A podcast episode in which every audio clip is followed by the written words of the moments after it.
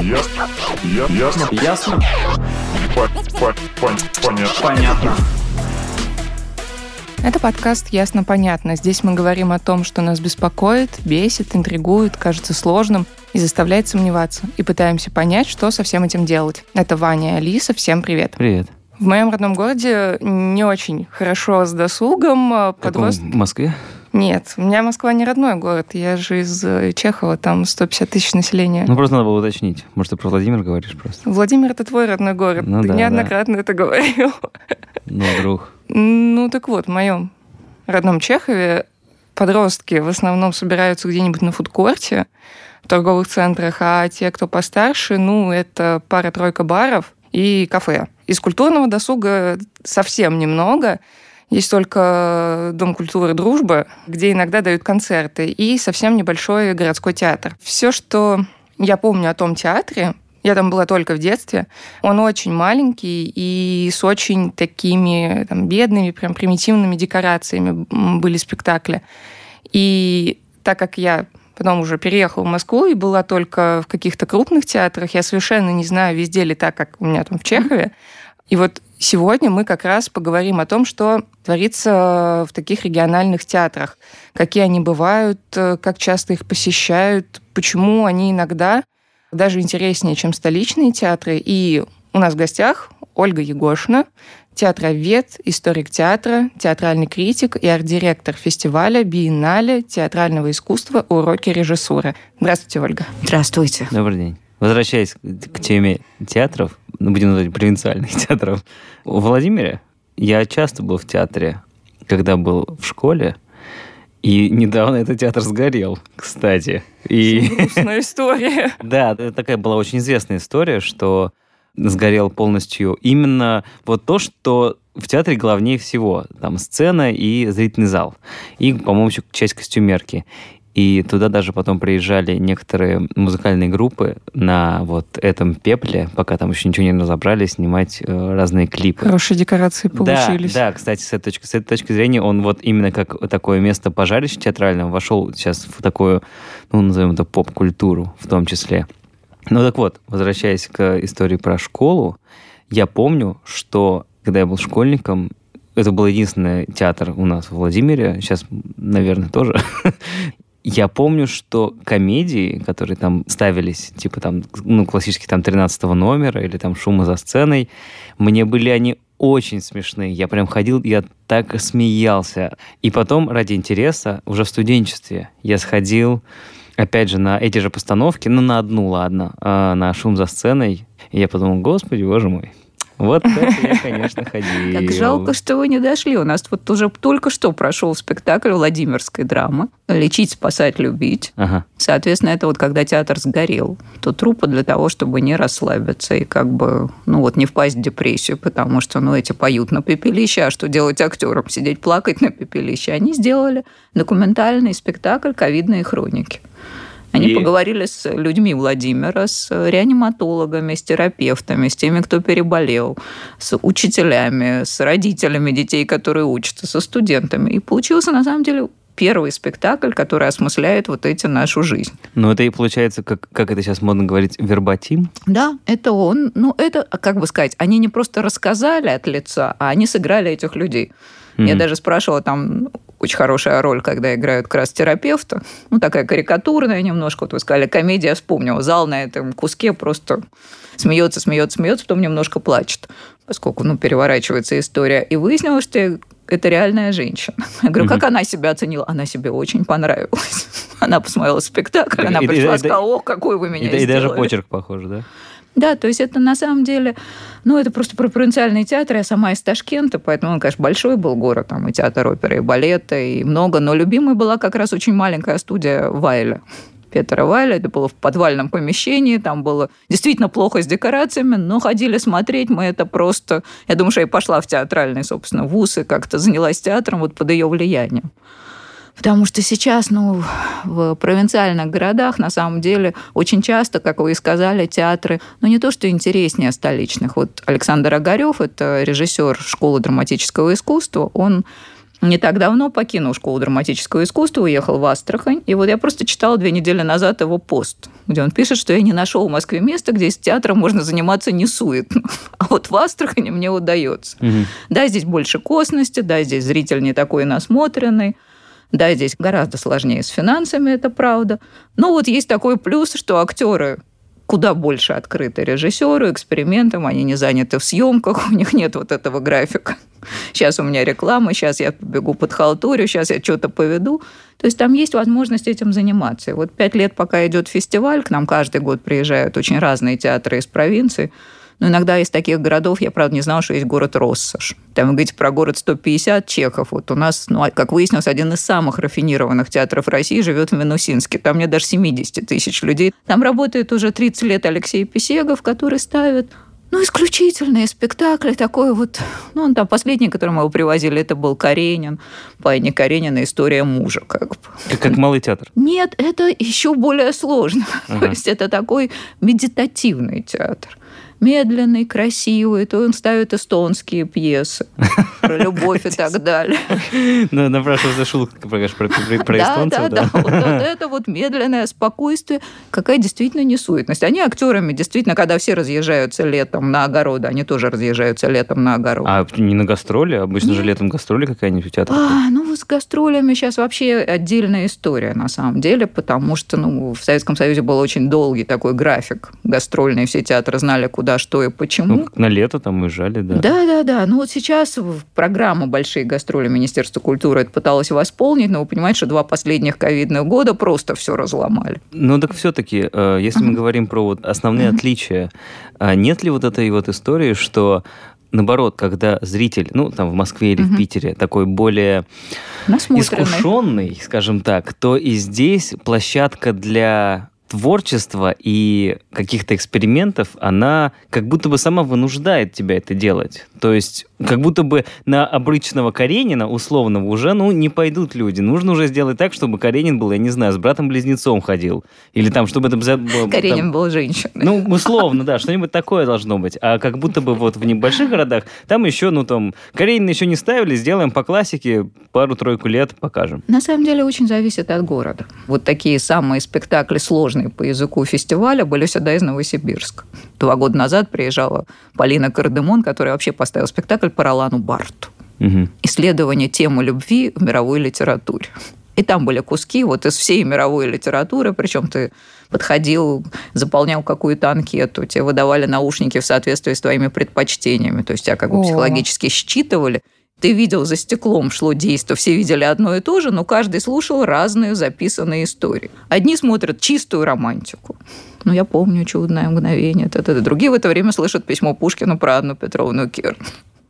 Одни там про Лолиту слушают кусок. То есть идет такой прям вот любовь, страсть, страсть, страсть. Новосибирск просто очень театральный город. Ну, все-таки... там четыре крупных театра и еще масса ну, независимых. Ладно, извините меня, Новосибирск это все-таки миллионник. Чего уж мы тут сравниваем-то? Ну, как бы здесь, понятно, это все-таки условно уровень, ну, Москвы, я имею в виду, по количеству людей, которые ходят Готовы на- ходить. Да, да. А вот именно, я не знаю, ну, 1200-300, ну, Иваново, например, какой-нибудь, я не знаю, там... Меленки. Ну вот к нам прекрасный город Канск. Приезжает два года подряд. Это, соответственно, ну, там, по-моему, около 90 тысяч, даже не 200. Это город, где лет 30 не было никакого ремонта. То есть там то в пожар, нет, во всем городе, там ничего А. не А, даже строится, там куча мусора, там то пожары, то наводнение. Ну, какой-то вот бывают такие. Ну, просто там художественным руководителем стал режиссер, который был на первых уроках режиссуры, он очень хорошо прошел с господами Головлевыми, ну, тоже на секундочку, в Канске поставили историю Га- Салтыкова-Щедрина господа Головлевы в виде страшной детской сказки. Там няня рассказывает маленьким Головлевым вот эту историю их семейства. Ходит с куклами. И после этого узнала, что Артем стал художественным руководителем, и он стал звать наших молодых участников уроков режиссуры ставить в Канске. И вот парень тоже из провинциального города Архангельска, когда побывал в Канске, говорит, это невозможно. Я ездил только на такси, страшный город. Вот они там ставят Эдуарда де Филиппа. В этом году приехал его ежик и медвежонок по Сергею Козлову. Вот такой прямо ну, спектакль, на котором сидишь и как практически как смотришь мультфильм Нарштейн. Мгм. То есть вот это ощущение растворяющегося в воздухе счастья. Так а там люди-то Как смотрят? это? Да. Ну, то есть они прям ходят такие, о, Это, во-первых, зависит всегда от, естественно, кто живет в городе. Во-вторых, насколько долго театр Я- в городе существует. Просто мне кажется, что в плюс-минус, но у нас люди одинаковые живут везде. Ну, не Ну, сказать, что Если прям какие-нибудь города заводов, вот, например, там, Челябинск какой-нибудь. Нижний Тагил. По- По-разному. Приезжает режиссер и начинает воспитывать. Вот помню историю своего коллеги, который попал в село и смотрел там Бекета. Когда он просто понял, что он попал на Бекета, он так вздрогнул. Рядом сидящая бабушка его успокоила. Наш режиссер любит. Это абсурдизм, милок. Но он там тоже работает лет 20, приучил всех в селе к абсурдизму. Главная проблема на самом деле – это всегда образование. Там, где есть университет, где учатся студенты, это всегда немножко другая публика в городе. Ага. И особенно, если есть театральные вузы. Потому что, понимаете, любой талантливый молодой режиссер, их сейчас в основном они все-таки заканчивают в Москве, в Питере. Они сейчас, в это поколение, гораздо легче уезжают ставить в Это- это провинцию, чем предыдущие. Те, которым сейчас примерно, ну вот, они сейчас только вот только-только позволили второе образование бесплатное режиссерское. И это была большая проблема, потому что, ну, в советское время режиссеры ну, как Анатолий Васильев, они получали образование там химическое, работали, а потом, там, когда им исполнялось за 30, шли, поступали на режиссуру. То есть приходили взрослые такие лбы, много пережившие, продумавшие Насмотренные. насмотренные, много прочитавшие. А вот последние годы, лет 10, брали только молоденьких, только после школы ребят. То есть они были все смешные, занятные, талантливые, но совершенные, ну вот дети, дети, дети, дети, дети. Поэтому вот это поколение, которым сейчас примерно ну, вот от 25 до 30, где-нибудь 35 лет, Мгм. они довольно легко ездят ставить. Они поняли, что как раз в Москве, где там только официально 200 театров, затеряться гораздо легче. Потому И что, что, можешь ну- поставить в каких-то маленьких театрах, тебя вообще никто не узнает. А Театр на юго-западе. Ну мы- вот поставишь, да, и что?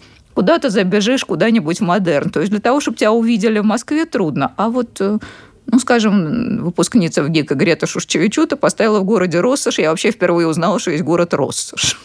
Ну, то есть, как бы... э, Где-то на границе. И Московские режиссеры, получается, уезжают в провинцию, там Да. ставятся и так попадают на какие-то крупные фестивали. на них с интересом смотрят. Это потому что всегда ну, какой-то занятный опыт. Если они попадают в театр, где хорошие актеры, провинциальные актеры необыкновенно отзывчивы.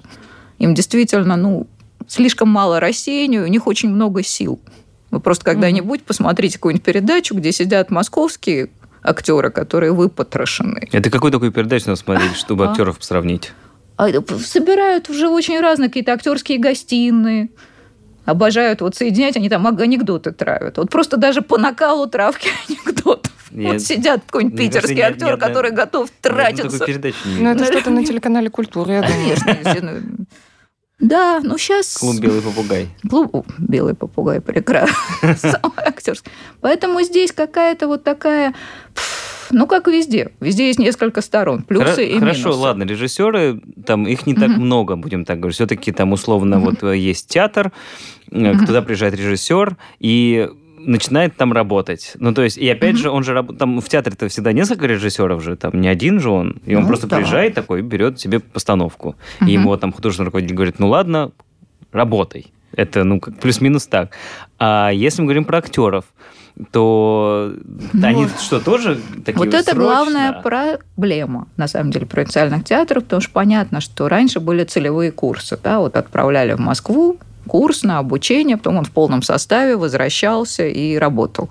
Ну, последний раз это было, когда, по-моему, в самом начале двух... Вот, Вот я учился, в перестройки. я учился Ага. в железнодорожном университете, вот нас там тоже приезжали из э, одного Ага. города толпа, обучалась там четыре курса и возвращался к себе Вот. обратно. В школе-студии последний, по-моему, такой целевой курс был из Прибалтики. Они должны были вернуться и отработать, но практически потом всех я увидела в Москве. В То есть аккуратно, не мытьем, так катанием. Они все, кто вышел замуж, кто женился, кто просто вернулся. Ну, потому что понятно, что из Москвы актеры очень боятся уезжать. Потому что Москва – это вот масса возможностей вне театра.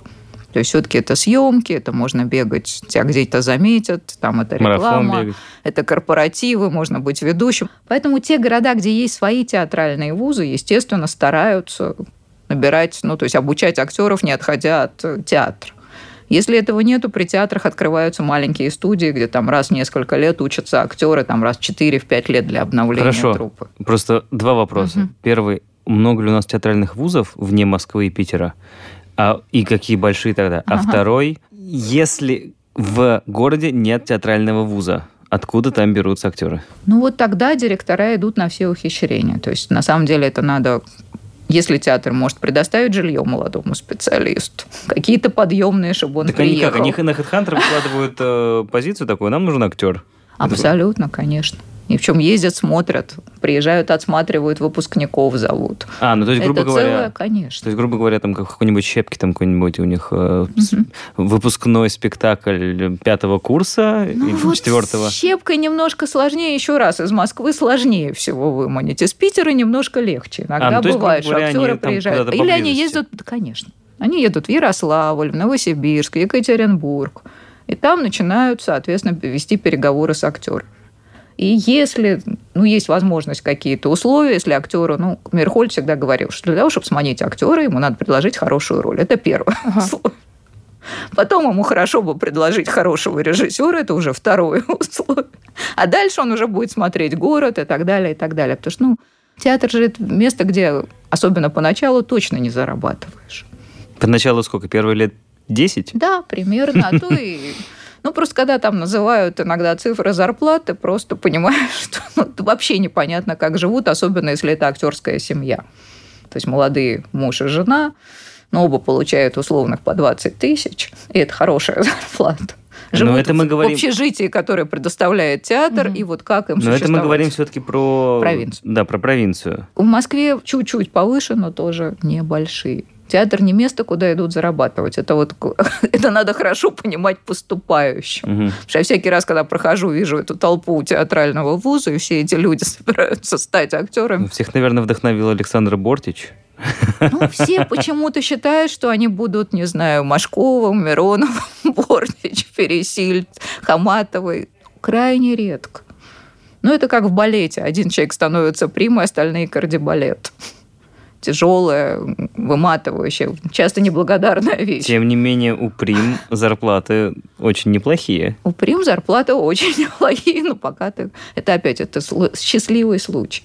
В этом смысле всем своим актерам я говорю, ребята, идите в кукольный театр. В кукольном театре больше зарабатывают? Нет, посмотрите, как они работают. Если вы поймете, что вы на это готовы, ну, всю жизнь играть третью ногу Бармалея. Ну, ну, и не выйти всю жизнь только на поклон и поклониться. Вот тебя тогда на секундочку увидят. Их же никто еще и не видит. Вот если вы к этому служению готовы, то это ваше. Потому что с таким же успехом будете всю жизнь играть бабу Ягу. Это будет ваша звездная роль. Это как в известной короткометражке Да, Крыжовникова, да, да, точно. где он говорит, что я играю кота Вот. или кого-то там в детском. Говорит, жена ушла к помрежу. Возвращаясь к вопросу про университеты. Насколько у нас много вообще возможностей получить высшее образование театральное? Или оно считается, как оно, театральное? знаете, наверное? ну как бы по местам локаций, наверное, меньше, чем нужно в стране. По количеству выпускников явно больше, чем нужно в стране. Ты нас- Огромное количество актеров выпускается, ну, просто представьте, в Москве 5 ну, просто высоко классных театральных вузов, я имею в виду Щукинское училище, Щепкинская, школа-студия, ГИТИС и ВГИК. Выпускают актеров. Школа-студия МХАТ имеется в виду. Школа студия МХАТ. Выходит необыкновенное количество народу, просто театры не успевают потреблять столько, Мгм. даже в хорошее время. Сейчас несколько лет подряд театры вообще не берут актеров, потому что дай бог своих прокормить. Сейчас же в театрах идет сокращение штатов. Мгм. Ну, потому что просто понятно, 50% заполняемости зала, это значит, ты всегда получаешь наполовину меньше, чем всегда получал. То, что шло на дополнительные выплаты, то, что шло на премии, ну, то, что развивало театр. Мгм. Поэтому как жить в ближайшее время? То есть в прошлом году я просто смотрела наших выпускников, сердце обливалось кровью, потому что ни выпускных спектаклей, никто вас не смотрит, и, соответственно, никто никуда не зовет. Ну, то есть, получается, хорошо, ладно, Москва, ну и в Питере сколько там у них А, у них, соответственно, ЛГИТМИК. Огромный театральный вуз, ну, один. ГИТИСа. Кроме того, есть необыкновенное количество вот этих частных предприятий, которые сейчас тоже воспитывают актеров, часто приглашая вполне себе ну, там есть школа Константина Райкина, да. То же самое в Питере. Несколько Мгм. крупных актеров вот ведут такие актерские курсы. Поэтому с точки зрения перевыпуска планов актеров такое тоже есть. Потому что вот то самое, что я говорю, если бы выпускающиеся были готовы уехать по всем перечисленным маленьким городам страны и что-то там делать, но это должна быть отдельная программа. Когда там Вот курс соберется, и все поедут в город Чехов. Создадут там новый театр. Ну, я так понимаю, в общем-то, если бы актеры были готовы к переезду в другие регионы, то, возможно, у них как-то из профессии mm-hmm. было бы лучше. Ну, то есть они бы могли не ногу Бардмалея играть, условно, а какую-нибудь Золушку. В новом регионе. Новую Золушку. Нет, сейчас очень, ну, как бы возникновение театров. Вообще вот с этим самого начала, поскольку до сих пор не до конца система не отошла от советской, ну вот есть количество театров, их действительно страшно сокращать, потому что, понимаете, что если в городе существует театр, это же всегда ну, центр притяжения, центр культуры в городе. Он всегда на центральном стоит площади. Это правда, да. Такое вот, ну, куча театров было построено в советское время, какие-нибудь там тысячные залы, когда в самом городе там живет mm-hmm. вот те самые 100 тысяч человек, как этот зал напомнить не понимает никто. Ну, вот я, директора во время перестройки рыдали, говорит, отапливать не на что. Где, где-то нужно было культ личности строить, конечно, так что это... А маленькие независимые театры все равно нуждаются в любви, в помощи. Понимаете, у нас сейчас есть простая вещь, это я поняла, когда каталась по стране. Если руководитель города, мэр, губернатор, ну кто руководит, ходит в театр, супругой, вот там в Воронеже ходил, Сейчас он ушел, к сожалению, в правительство и занялся другим, но он любил театр. Он ходил во все театры Воронежа. Все отремонтированы, все прекрасно финансируются. Камерному театру Михаила Бычкова построили замечательное новое здание, все хорошо. Или мэр любит футбол. Ну, охоту, баню, много вариантов. Вот опять приезжаю, но театр называть просто не буду. Они говорят, ну мы совсем уже загибались, но тут мэру кто-то подарил картину, которая не влезала в мэрию. А.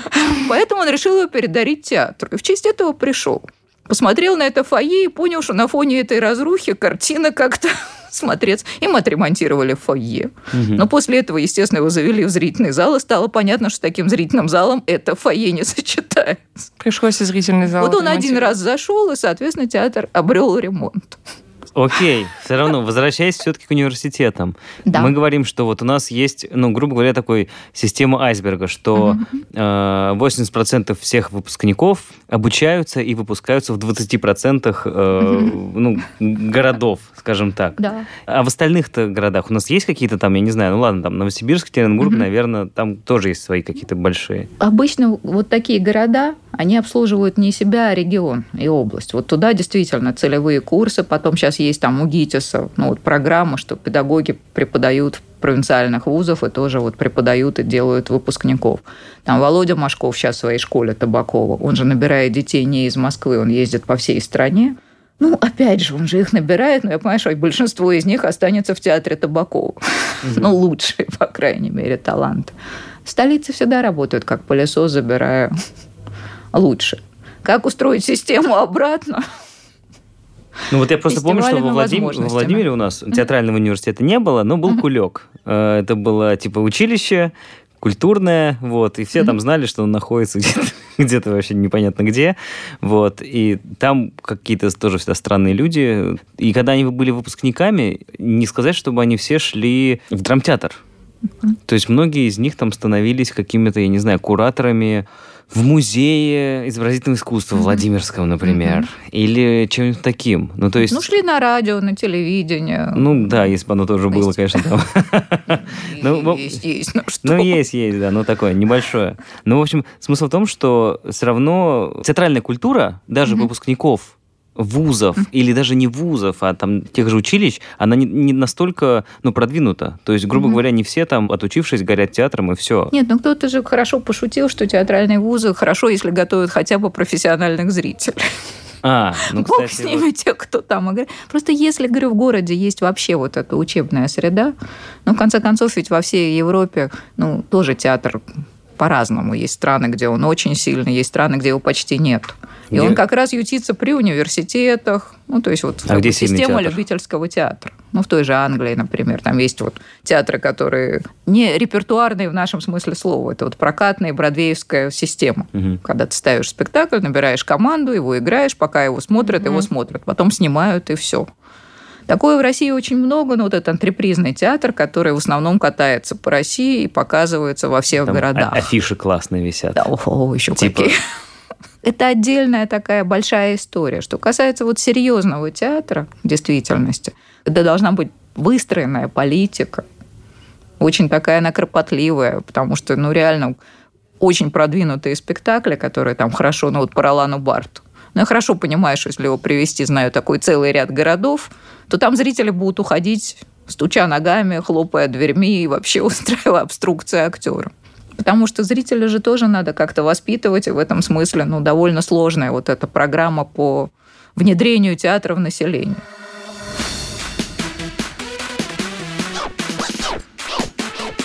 Ясно? Понятно.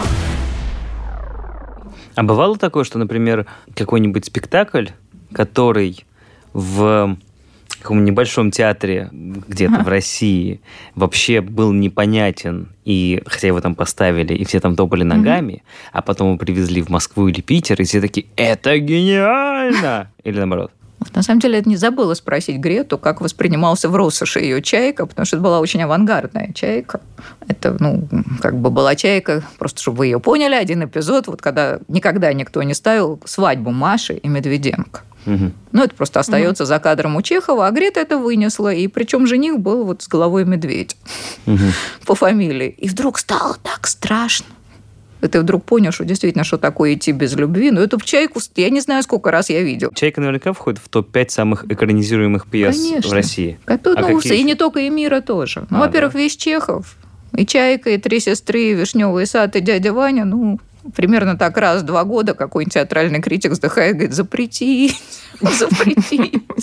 Пусть пишут обоснования. Ну, опять появляется какой-нибудь хороший спектакль, и как-то, ну, запрещай, не запрещай. А вообще, вот если мы говорим, например, с точки зрения драматургии, много ли ставят классики? Скажем, даже не классики, а вот, ну, условно, по сценариям, там, не знаю, 50 лет назад, которые были 100 лет назад. Сейчас идет большое возрождение интереса к советской драматургии и к советской прозе. Последнее, буквально два дня назад, у нас на фестивале была вообще просто уникальная вещь. Это «Цемент» Хайнера Мюллера, которого написал по роману Гладкова. То есть это вот роман, который наши родители учили в школе, такой классик соцреализма. Его перевели на немецкий еще тогда, потом при Гитлере сжигали и так далее. И вот главный постмодернист сегодняшнего театра написал пьесу, где, ну, вот это вот миф о строительстве цементного завода в Советской России осмыслен через древнегреческие мифы. А насколько вообще правильно ставить, скажем так, ну, какие-нибудь книги или произведения, которые изначально не были написаны под театр, не знаю? Ну, театр все время же захватывает новые территории. Вот когда впервые Немирович Данченко поставил «Братья Карамазова» не инсценировку, а именно роман, Мгм. то есть вот взялся роман, и вот его как там репетировали, ужимали, в два вечера загнали и так далее. Он написал, что свалилась огромная стена, мы теперь можем ставить все, Библию, Махабхарат. Но театр все время существует зачем и на чем? На том, что он все время раздвигает собственные границы. Вот когда говорят про провокацию, это на самом деле не потому, что кто, кому-то там прям вот хочется нас эпатировать. Но театру все время для того, чтобы был живой контакт с зрителем, он должен делать все время что-то новенькое. Новая литература, новая форма существования актера, новая декорация. Условно, скажем так, к экранизации книг в кино мы Мгм. уже более-менее привыкли. А с точки зрения театра, я просто сейчас приведу пример, который мне пока что не очень понятен. Где-то пару недель назад э, я был у вас на фестивале Ага. и смотрел «Общагу на крови». А, И просто эту книгу я читал, э, это книга Иванова Алексея. первый его роман. Ну да, да, да, его первый роман он написал в 23-24 года, условно. Сейчас, как мне кажется, Иванов это один из самых экранизируемых авторов вообще в Мгм. принципе в России, ни с того ни с сего.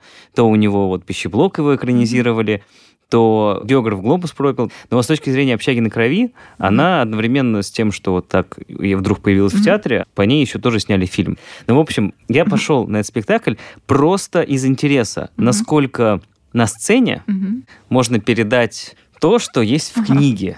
Не сказать, что книга там супер великая, Ага. честно говоря, но такая, как бы сказали мои родители, чернуха, короче. Вот. И, собственно, в театре, это был, по-моему, те- питерский театр. Невидимый Не- театр. да, невидимый театр, вот. И там все это было показано неплохо, но, конечно, с условностями театра. Театр все равно, он же закрыт стенами. Тут нельзя изобразить, я не знаю, улицу, ну, физически. Это можно сделать только, ну, условно. Там можно сделать окно, в котором будет показано, что это Ну, или улица. как там проекция. Проекции, да. Или вот у, у них там, да, общага. постоянно там стоит окно, в котором Ага. разные там какие-то. И мне, в общем, показалось, что как будто бы не все книги, Мгм. не все произведения доступны для театра.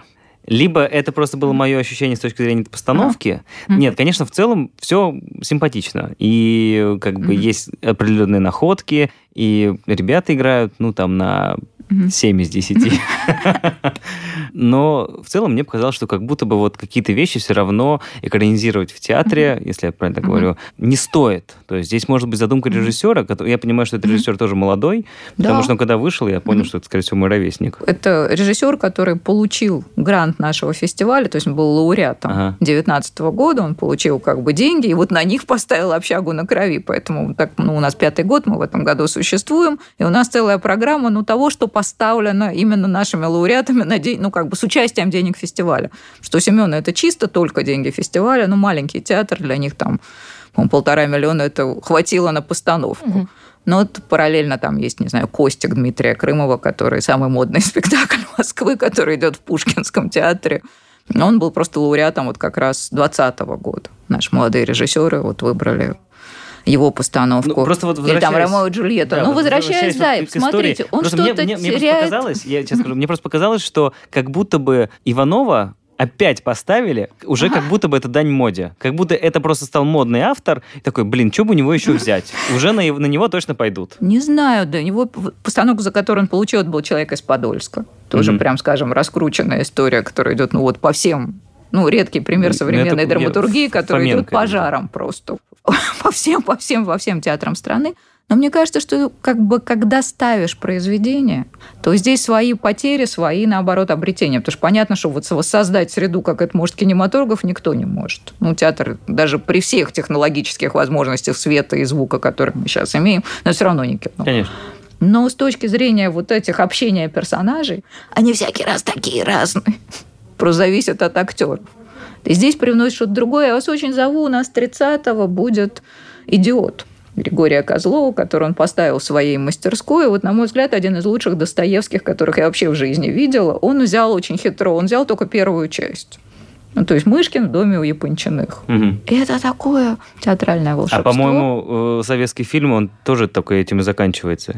Он же, по-моему, не, до- Ага. не, не доснят. до конца, да, да, да, не дотягивает до конца, но Да. все-таки дольше. А, Там и дольше, потом визиты к, Ага. к Настасье Филипповне, это ничего нет. Вот тут он пришел в этот дом, и вот, вот, вот он общается.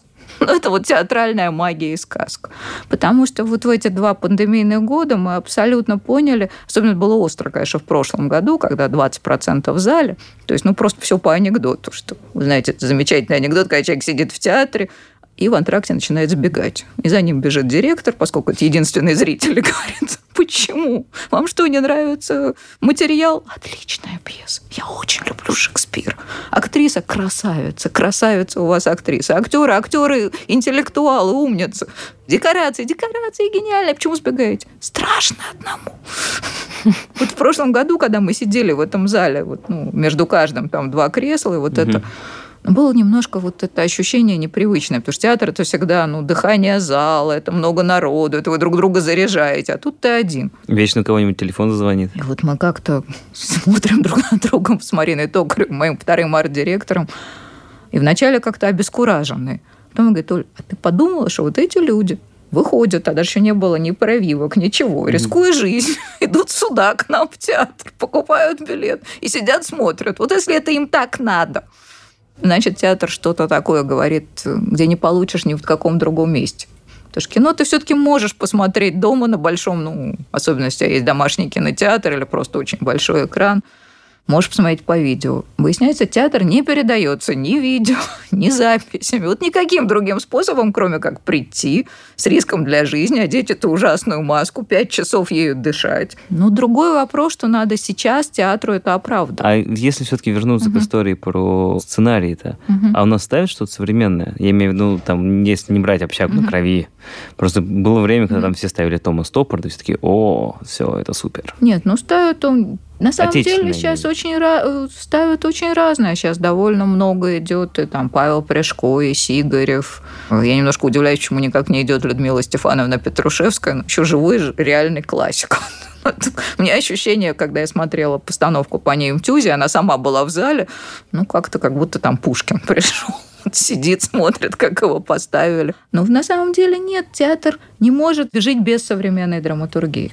Я имею в виду вот с точки зрения там, ну, региональных театров. В Москве это ладно, там как бы... То же самое. Они все равно стараются, ну, говорю, человек из Подольска, как только появляется хорошая пьеса, в нее вцепляются и начинают ставить изо всех сил, потому что ну, люди же идут в театр еще немножко, чтобы о себе узнать. Все-таки узнать себя там в Ромео и Джульетте, ну, можно, Просто- но затруднить. Все равно сложно себе представить, что люди э, в каком-нибудь небольшом городе пойдут на что-то непонятное. Вот, то есть тоже, вот, грубо говоря, я такой, типа, художественный руководитель маленького театра. Я понимаю, что мне нужно сделать так, чтобы пришли люди, чтобы условно было чем отапливать театр. И вот я такой выбираю либо тут какой-то неизвестный, ну, условно неизвестный, там, ладно, даже вот э, человек из Подольска. Вот я буду ставить его, и о нем знает, не знаю, 3,5 человека в моем городе. Или я лучше поставлю в очередной раз чайку, на которой придет 200 человек. Ну, во-первых, для чтобы пришло, тут тебе скорее Рэя Куни надо поставить, тогда придут 300 человек. И действительно, ну, всегда у- во всех провинциальных театрах вот есть такие, ну, Станиславский вежливо называл хлебные пьесы. Ну, то есть, вот как бы немножко, ну, чуть-чуть для того, чтобы действительно поддержать кассу. Но на самом деле, когда театр начинает заниматься только кассой, вот, как правило, и зритель перестает ходить. Это парадокс. Как это взаимосвязано, я не очень понимаю, но на самом деле это есть. То ли потому, что зритель перестает уважать этот театр. Ну, вот что-то происходит. Ну, как если бы на радио бы все время анекдоты травили. Поэтому в маленьких провинциальных городах зависит от по- позиции, я бы сказала, художественных руководителей театра. Если они считают, что они должны свою публику воспитать, ну, вот как тот режиссер, который упорно ставил абсурдистов в маленьком селе и приучил всех бабушек, что ну, хотите ходить в театр, будете смотреть абсурдист. В этих маленьких городах до сих пор, я помню, как меня потрясло, что там все приносят свои с собой туфли. Что в Москве сейчас Мгм. чуть-чуть стало возрождаться. Там все идут в парикмахерскую перед тем, как пойти в театр. Там приходят в красивых платьях. То, что сейчас в Большом театре делают. Вот, когда я прихожу куда-нибудь в музыкальный театр, я всегда радуюсь. Мгм. Потому что, ну, вот другая атмосфера. Люди пришли к празднику, подготовившись. В маленьком городе, ну а куда? Ну, есть один ресторан, сколько в него ты можешь, не все же семь дней в неделю. Театр же должен быть еще, ты должен вот устроить людям этот вечер праздник. И этот вечер праздник может быть ну, праздником серьезного театра, праздником вот, вот они пришли, посмотрели что-то важное, потом долго обсуждают, потом что-то вот в- какие-то чаты теперь есть, местные блогеры начинают писать. Поэтому здесь, фу, мне кажется, что если сам театр не считает себя вот глубокой провинцией, как-то считает, что он, наоборот находится, занимается чем-то важным вот здесь, здесь и сейчас, то к нему так и относятся. Сейчас хорошее поколение входит в театр. Сейчас хорошие какие-то ребята, у которых нет вот этого опыта провальных лет, когда театры вообще не ходили, когда всем было не до театра, когда ну, вот эта перестройка, когда масса людей уехала, когда актеры уходили в торгователи, там, шоферители, заниматься извозом, ну, чем угодно. Открывались в театре казино. Это было действительно страшновато. Это потом у многих поколений вот сидело таким... Надо прорваться. Надо прорваться. Было сейчас поколение тем, кому 50, они все хотели прорваться. Им было очень трудно. А эти как-то спокойнее. Эти почему-то верят, что если они будут хорошо работать, то все будет нормально. Все равно позовут. Они многое умеют, многое могут. Но я просто смотрю на наших участников. Ну, тот же Серзин, ну, он же действительно уже и у... снялся у Кирилла Серебренникова в Петровых гриппе. Сам поставил свой чек из Подольска, снял фильм, уже завоевал царь призов. Организовал, не- это же невидимый театр, ему, по-моему, всего вот он только организован ему несколько лет. Исхудал за эти два года. Такой с горящим глазом, но я понимаю, что у него азартно живет. Есть сейчас возможность вот жить азартно, при том, что, ну, общаясь с людьми из таких вполне благополучных московских театрах, и понимаю, что у них вот этого азарта нет. Они сидят, ну, пандемия. Потому что есть чем театр отапливать. Ну да, наверное. Ну как, Ну, Наверное, чуть-чуть побольше, чем в регионах. да-да-да, нет. Ну и это любимая байка. Студентам всегда вспоминаю, что Мирхольд, который играет в Тифлисе, Вот он свое товарищество новой драмы организовал. Ну, Тифлис город, вот по нашим понятиям, не просто не театральный, а вообще не театральный. Никакой спектакль больше трех раз показать нельзя, не соберешь, ну, не соберется uh-huh. публики. И это какой-то действительно почти третий спектакль. А кто-то из его актеров приходит перед этим, говорит, я встретил в городе Немировича Данченко, я его позвал. Немирович в ужасе, это, же мой учитель. Ладно, значит, пролог не играем, он слишком модернистский, не поймет. Я с ним рядом сяду, буду его отвлекать. И вот они сидят, публики почти нету, актеры играют, спектакль заканчивается. Мерхольд уже близок к сердечному приступу. На него смотрит Немирович и говорит, какие вы молодцы, наших бы так погонять. А то ожирели, успокоились и ничего не хотят. Каждый год, ну, каждый театральный сезон есть какая-то очень модная постановка. У, у вас да. такие случаются, вот имею в виду с точки зрения фестиваля? Ну да. Понимаете, у нас же фестиваль как это биеннале. Угу. Ну, Там все время шутят, говорят, что вы за, за загадочная биеннале, которая показывается каждый год. Я говорю, у нас раз в два года молодые режиссеры в программе, раз в два года мастера. Вот угу. и получается каждый угу. год. Поэтому, когда биеннале мастеров, ну, конечно, там в основном то, что называется, ну, постановки, там, я не знаю, Туменаса, постановки Додина, постановки, там, не знаю, Бородина, но они сами по себе довольно модные. В этот раз в фестивале, ну, у нас есть два привозных спектакля мастеров просто к юбилейным датам. Вот один «Идиот», я вам сказала, Григория Козлова. Но они как только появились в продаже, их смели, по-моему, за несколько часов, потому mm-hmm. что он никогда не приезжал в Москву, и это действительно ну, событийный спектакль. И будет Зойкина квартира из Екатеринбурга Владимира Панкова. Ну, Зойкина квартира, которая поставлена саунд-драмой. Туда Подождите, Екатеринбург Панков приехал. это же да. на Соколе театр, который... Совершенно верно. Вот а он в Екатеринбурге приехал. Он приехал со своей командой в театре Екатеринбургской драмы с их шикарными актерами. Поставил Зойкину квартиру. И, и это, теперь конечно, и везет ее обратно. И вот сейчас наш фестиваль привозит пасты. Ну, режиссеры же даже старшие все-таки ездят иногда на постановки и что-то ставят угу. в провинции. Не так часто, как молодые, потому что ну, они обычно обременены театрами, угу. они как бы считаются женатыми людьми. Ну, когда я женат на своем театре, мне неудобно ходить на стор. Угу. Но такое все равно бывает периодически, такие романы случаются. И вот для меня сейчас у нас спектакль будет э, Айдара Забарова из Казани. Это про умирающие татарские деревни.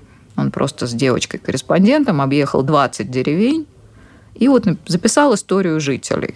Опять вербатим. Да, с 20-х годов буквально до дня сегодняшнего. Это новое какое-то качество. Потому что раньше же вот этот самый, когда они выходили, они просто рассказывали, ну вот читали, угу. даже старались интонационно не окрашивать. А здесь, когда они вышли на поклоны, вот после первой части, Выяснилось, что там актеров, по-моему, человек 7. Ощущение, что человек 40 на сцене. Я просто не могла себе поверить. Но они вот меняют эти угу. наклейки, эти, эти, эти парики, толщинки. И вот когда этот спектакль появился в продаже, загадочным образом, у меня такое ощущение, что все живущие татары города Москвы, мы их увидим в зале. Угу. Потому что про свой родной, как выясняется, город просто рванулись. Но при том, что и, и спектакль, вот, когда я его смотрела в Казани, там есть такой момент, дело происходит как бы в сельском клубе ну, декорация в виде сельского клуба, и вот туда подсаживаются люди и что-то о себе рассказывают. Разное, разное, разное, смешное, грустное, трагическое. И там в антракте объявляется дискотека. Ну, просто включается музыка, и вот в этом сельском клубе актеры танцуют. И вот сидящие зрители в зрительном зале пошли танцевать. То есть, ну, просто... то есть как бы антракт... Э... Антракт, который все пошли просто, ну, то есть, как выяснилось, что у них нету ну, отделения ну, это было неожид... Для них реакция, это было да? абсолютно... Нет, они говорят, что на каждом вот, представлении а. зрители воспринимают это как как свое. О себе, да. Они настолько там, что им это нормально прийти на сельскую дискотеку. А, кстати, вот и с, очень хотелось. с точки зрения вот этого всего интерактива, как вы относитесь к тому, что угу. ну, многие режиссеры начинают условно, ну, может, не начинают, такое же было, но тем не менее, как бы немножко заигрывать со, слуш... со зрителем и начинают его делать участником действия, там, не знаю, вытаскивая на сцену или как-нибудь переводя активность героев в зрительный зал, там что-нибудь побегать день, кого-нибудь позадевать вот с этой точки зрения, насколько это хороший ход? Честно говоря, вот бывает оправданно, бывает не очень. Одно из самых страшных воспоминаний моих театральных визитов – это очень беременная Снегурочка, которая села на колени к моему спутнику. Это был мой педагог, поэтому он такой был хрупкий, маленький. И вот очень большая женщина, которая села, ну вот то самое, общаясь со зрителем. Ага. Ну просто он театральный человек, очень известный, поэтому понятно, что она узнала его лицо и прицельно в зале пошла вот сюда. Я помню свой собственный ужас, я думаю, господи, ну она же его раздавит, раздавит, раздавит. Куда? Но в реальности иногда это же очень работает. Просто у нас в этом году на закрытии, сказали, прям вздрогнула, Эм, но мы решили, что это будет, поскольку нам 5 лет, то это будет неожиданное закрытие. Это художественное руководство Дмитрия Крымова, его ученик Константин Муханов поставит спектакль. Ну, небольшой, естественно, там не пятичасовой, даже не трех, а на час. Все произведения Чехова за раз. Ну и вот там на сцене будет, как я понимаю, минимум актера, а все остальные исполнители будут извлекаться из зала. Мгм. Он нам рассказал придумку, и чем это закончится, я не знаю. Просто на- Ну, а насколько, как? насколько это просто иногда э, Но ты- это прям ты- вот вписано, Ты идешь, идешь в театр именно для того, чтобы там наблюдать и Ну, увидеть переживать. картинку какую-то. Да. А когда тебя заставляют быть участником, это настолько, мне кажется, у некоторых прям выбивает всю эту эсте- эстетику театра, и тебя такой, что за клоунада, блин? Ну вот в таком стиле. Иногда клоунада, иногда просто страшно. Но театр, Ну, конечно, это- страшно Но это тебе. иногда же задача режиссеров тебя вывести из зоны комфорта. Мгм. Иногда там тебя чем-то посыпают, поливают. Ну, да. С каких-то, после каких-то спектаклей приходил, первое дело шла в душ, потому что тебя просто элементарно засыпали какой-то пылью, а критиков всегда сажают на первые ряды. Ну, Мгм. не знаю, видимо, чтобы актерам было хуже. Они видят эти рожи, и им трудно. Вы запомните их всех Да, да, да. в лицо. Я робко прошу, говорю, ну, ну зачем им? Ну, некомфортно, правда. Тебя выбивает, когда ты даже очень хорошего человека видишь. Вот хороший критик любит ваш театр, ты это знаешь, но ты видишь, отвлекаешься. Это правда, но выбить зрителя из зоны комфорта иногда отдельная режиссерская задача. Мгм. Вот у В каких случаях есть- это нужно вообще? А, для того, чтобы ты не ощущал, вот ты пришел, вот так сел, сложил руки нога на ногу, и типа, а ну-ка я посмотрю, что вы тут можете. Вот многие режиссеры это просто воспринимают, ну, как личную обиду. У Кама Гинкса есть страшный образ. Он говорит, зритель себя должен чувствовать на гинекологическом кресле. Я на него смотрю, думаю, видимо, Камеронович никогда в жизни там не был просто. Потому что- что что ты увидишь на этом кресле? Но мысль понятна. Вот предельно некомфортно. Вот ты приходишь в театр, чтобы тебе там было некомфортно, азартно, и вот тебе очень бы хотелось уйти, но что-то бы тебя все время держало. Снова вспомнился театр в моем городе. Я просто как раз э, перед нашей записью зашла на сайт, и там, э, если раньше были только детские постановки, то вдруг появились взрослые, хотя он не называется детский театр. Мне просто в целом интересно, как э, региональный театр меняется. Это происходит только репертуарно или как-то еще. И вообще от чего зависит и какое будущее у регионального театра вот прям вот в совсем маленьких городках. Мне кажется, что опять это зависит от города. То есть, если городские власти понимают ценность театра, ну, ведь как часто бывает, вот почему могут появиться взрослые постановки, что дети, которые выросли на этом театре, ну, хотят туда продолжать приходить. Вот они стали. Сейчас же очень многие театры, ну, вот РАМ, да, вот он как бы начинался как центральный детский театр. Сейчас он уже российский молодежный театр. На самом деле состав возрастной публики, ну, то есть многие ходили туда детьми, а сейчас у них свои внуки они продолжают ходить, смотреть и так далее, и так далее, и так далее. То есть в этом смысле это идеально, когда театр ну, вот рассчитан, особенно в небольшом городе, что ходит семьей. Ну, у них, кстати, там есть, э, вот просто мы говорили про у них там есть Денискины рассказы, по-моему. Да. Это же он, типа, считается как бы и детям, и взрослым. Да, ну у них очень много спектаклей, которые, ну вот ты можешь прийти, ну вот последнее там «Сны моего отца». Они как бы чисто взрослая постановка. Вот Егора Перегудова тоже наш любимый парень, начинал у нас на уроках режиссуры, сейчас уже главный режиссер в рамте. Но вот мне кажется, что в маленьких городах, если театр осознается как ценность, это можно назвать досугом, чем угодно, но на самом деле это то, что держит людей в городе. Культурная среда. То, что работает, ну, в принципе, офисы везде одинаковые комфортное жилье, ну вот при наших стандартных квартирах, ну, в общем, не сильно отличается ни что в Воронеже, что в Москве, что в Россошах. Построенные дома примерно одинаковые. Города только отличаются отличаются. своим культурным, я бы сказала, обликом. Куда входит и музей, и вот эта вот среда, как бы, ну, там, когда там была экспертом фонда культурных инициатив и читала заявки. Одна из заявок была сказано, давайте сделаем граффити на кинотеатре. У нас в городе нет ни одного разрисованного дома. А это сразу даст облику города свою какую-то изюминку. Я поняла, как действительно важно для любого города своя изюминка. Ну вот чем-то, чем ты гордишься. Вот если город гордится своим театром, то ведь это же совершенно прекрасно. Один из наших режиссеров предложил ввести курс юмора в театральных вузов чтобы как раз кто-то ставил комедии, чтобы было как-то немножко посветлее в жизни. Я думаю, что во всех обучающих программах вот управленцев, людей, которых готовят, должен быть какой-то отдельный курс, рассказывающий вот о специфике культуры в регионах о том, как ее развивать, как поддерживать, что надо сейчас делать. совсем чтобы... нет. Конечно, чтобы культурная среда у тебя это чисто должен человек дойти сам. А это должно быть просто базовым в твоем образовании.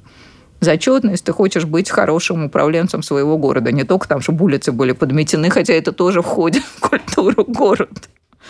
Но чтобы по этим подметенным улицам человек так красиво по аллейке шел к красивому зданию своего театра. Красивый из парикмахерской, нарядный. Я думаю, мы все обсудили. Напомню, что в гостях у нас была Ольга Егошина, театровед, историк театра, театральный критик и арт-директор фестиваля Биеннале театрального искусства. Уроки режиссуры. Спасибо вам, Ольга. Спасибо. Спасибо вам. И Ваня Алиса. Всем пока. Пока. Ясно. Ясно. Ясно? По, по, по, понятно. Понятно. 19, 19, 23, 23, 23. Ясно. Понятно. Подписывайтесь на подкаст на сайте ria.ru в приложениях подкаст с Web Store и Google Play. Комментируйте и делитесь с друзьями.